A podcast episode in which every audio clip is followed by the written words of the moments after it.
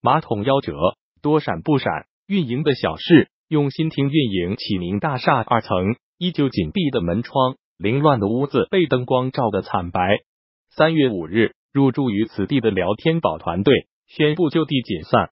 此时，距离罗永浩在曾经的乐视体育中心发布子弹短信聊天宝前身，只过去了不到半年。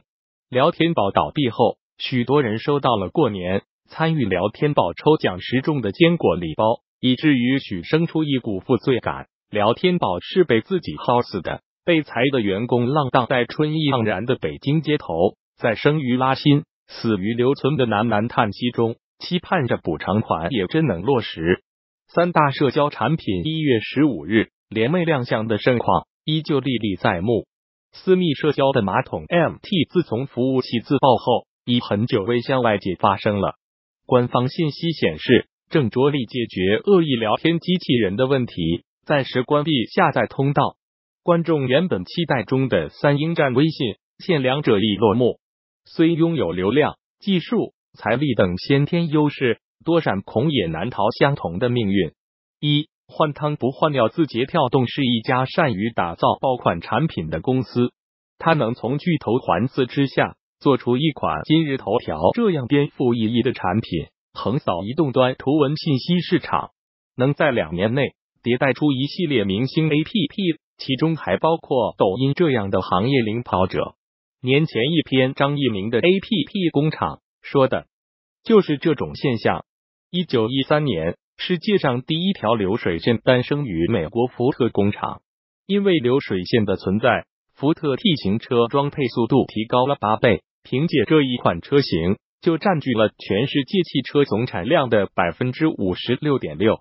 美国人疯狂迷恋这种新的生产模式，屠宰场、罐头厂、钟表厂、兵工厂相继问世，工业发展迎来巅峰时期。这种工厂模式和流水线。固然能极大的提高人民的物质水平，却也为人所诟病。直到今天，人们依旧认为流水线打造的产品没有灵魂。许多豪华的汽车品牌都会骄傲的宣称自己的高端产品是一锤子一锤子敲出来的，但美国人民没想到，工业时代的生产模式却能在信息时代的中国大放异彩。字节跳动批量生产出的 APP。就像是工厂里不同系列的车型，依靠相似的发动机，搭配不同的车身设计，高产量低成本。在头条，这个低成本主要体现在两个方面：一是获客成本低，习惯了头条洗产品风格的用户，很容易实现产品间的迁移，流量左手倒右手；二是人力成本低，公司内大量研发、数据和业务中台人员是高度复用的。据上述文章描述，字节跳动没有事业部之分，只有三个核心职能部门：技术、user growth 和商业化。三个部门都会参与每个 APP 新的产品立项，负责人就去三个部门挑人，成立一个虚拟项目组，以相同的推荐算法为核心，批上不同的产品设计。当万一就能重复利用头条的本质能力。快速复制出大量算法相似、形态不一的 APP，占领内容生产的每一个细分领域，用数据分析出潜力最高的产品，重点分配流量。明星产品的诞生如此简单。头条 APP 工厂模式打造出最成功的产品就是抖音。如果你稍微留意，就会发现抖音和今日头条的产品逻辑并没有变，只不过将头条的图文个性化推荐。变成了视频个性化推荐，二者具有的共性在于都偏向于娱乐、长见识或打发时间等，用户都是漫无目的地往下刷。但是头条 APP 工厂模式下，像抖音这样的毕竟寥寥无几，多数产品并不能算得上成功。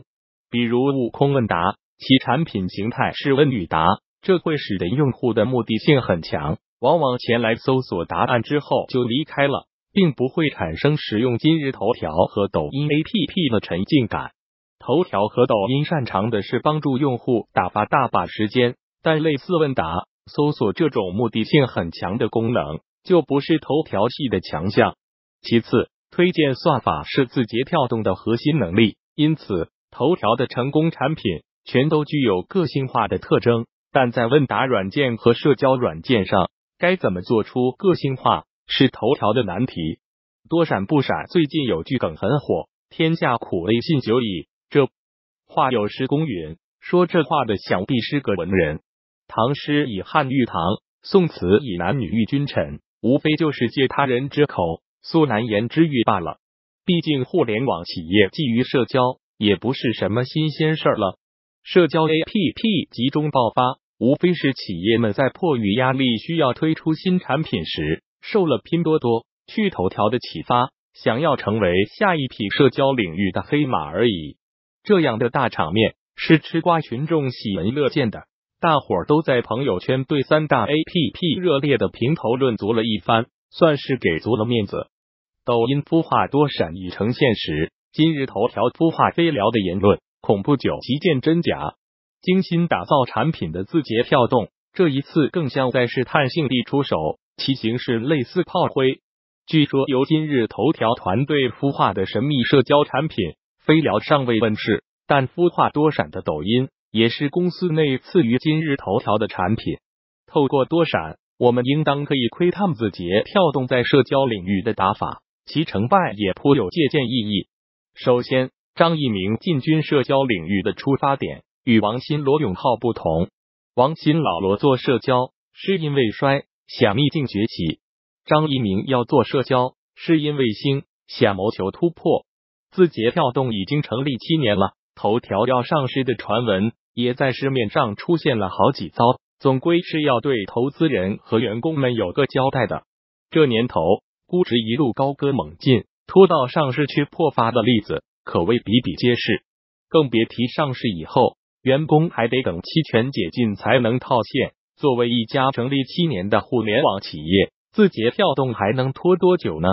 况且不管上不上市，新领域、新故事、新估值，都是互联网企业的常备精神食粮。张一鸣说，在和王兴创办的饭否被关停时，他学会了谨慎。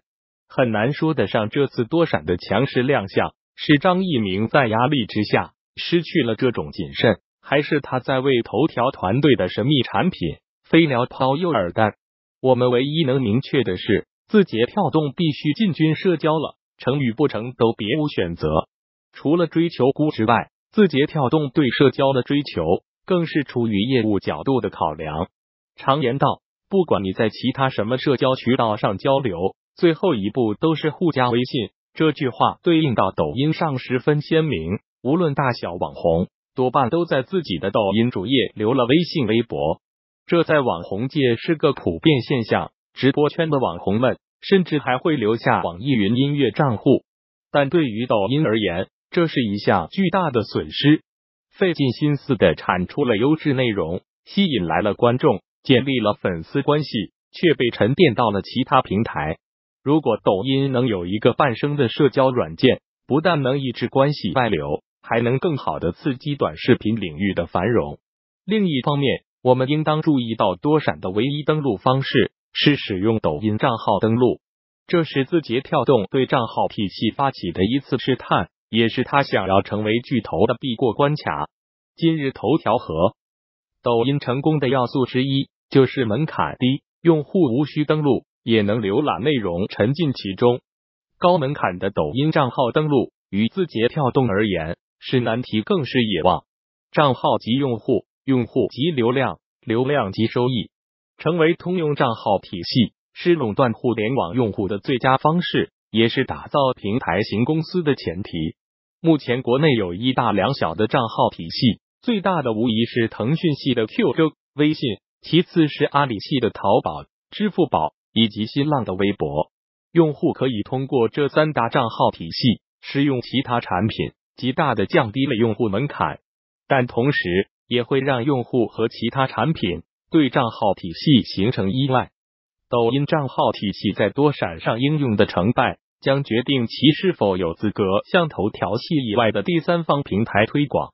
然而遗憾的是，据百度指数分析，多闪的百度搜索指数在过去一个月内整体环比下降了百分之八十四，资讯指数下降了百分之九十二。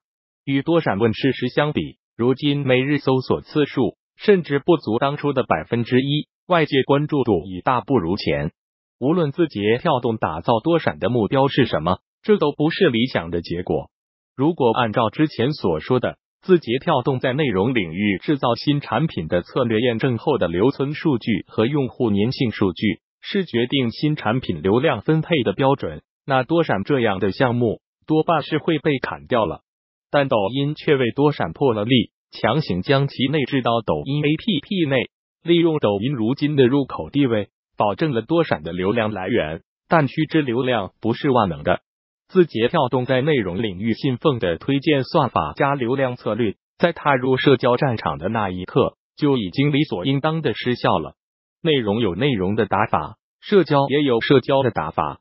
用户喜欢的社交产品，无非是 IM 和内容做得好，这一点算法帮不到多闪，流量也无能为力。多闪显然无法在短时间内。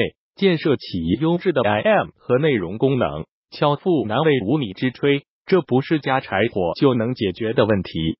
失去耐心潘乱在，为什么头条一定要死磕腾讯？李讲，二零一七年那场乌镇东兴饭局上，张一鸣和马化腾有过对话，坐边上的张一鸣就曾主动向主座的马化腾敬酒，大意是您高抬贵手放小弟一马。Tony 笑着回了句呵呵，说商业竞争吗？字节跳动和腾讯的竞争关系就是在那时被点名的，但时至今日，字节跳动一方仍然主张韬光养晦。在多闪的发布会现场，产品负责人徐璐冉锋芒直指微信，认为微信搭载的功能太多，朋友圈的社交压力过大。有意思的是，今日头条 CEO 陈林却驱散了这股硝烟味，在问答环节明确表示：“我们不是做一个 IM。”我们和微信不是竞争关系，这是一个明智的选择。多闪有三个鲜明的特点：亲密关系、年轻人、小视频和表情包。这三点要么是细分领域，要么是未来趋势，基本避开了立刻与微信正面交火的风险。多闪的年轻产品经理们或许能找到公众号和朋友圈的痛点，解决好内容的问题，却丝毫没有取代微信的 IM 功能的迹象。况且，他们找到的痛点并不一定精确。比如，抖音擅长的沉浸感打发时间，或许更适合做陌生人社交，而不是重塑亲密关系呢？至少，产品经理们并没有完全想明白，自己解决的究竟是不是刚需，是谁的刚需？这款为年轻人打造的社交产品，在百度指数的人群画像中有百分之五十二的比例由三十至三十九岁用户贡献。因为这些种种失误，作为抖音私信功能的升级版本而被独立发布的多闪遭遇了严重的滑铁卢，结果又被内置回了抖音 APP。此时的抖音 APP 内既有多闪，还有私信，臃肿不堪。用内部流量去养多闪，违背了用户的主观意愿，也不利于抖音的发展。抖音和微信都堪称国民级 APP，都有拿几亿用户做文章的能力。但通常名声和地盘往往不可兼得。想成为移动互联网时代运营商一样的角色，想成为社会基础设施，就必须对内部外部业务一视同仁，更注重用户感受。微信南下神坛中，作者说，微信入口成为腾讯投资业务打造生态的重要筹码，只在最关键时动用。连腾讯旗下和微信衍生出的产品。都拿不到微信的一级或二级入口，也是这个道理。为了给多闪灌流量，字节跳动丢失了公司成立早期刻意保持的低调。今日头条还没站稳脚，我们都不希望树大招风，没人知道我们才是最安全的。在打磨今日头条时，张一鸣曾深深的蛰伏起来，将产品做到极致，为字节跳动的崛起奠定了基础。但细数公司旗下的众多明星产品，无一例外都是内容型的产品，只是在垂直领域上有所差异。这样单一的产品形态，是任何一家有梦想的企业都必须打破的禁锢。多闪就是张一鸣破冰的第一招。在张一鸣的 A P P 工厂内，多闪的问题倒并不是流水线产品没有灵魂，而是字节跳动本身就没有这条流水线。打造 A 型车的流水线，改造调整后可以生产 B 型车，却没有办法做出合格的熏鱼。多闪的意义就在于为工厂探索出一条合适的熏鱼流水线。因此，为了多闪的发展，张一鸣不惜直接更改抖音底部的主站。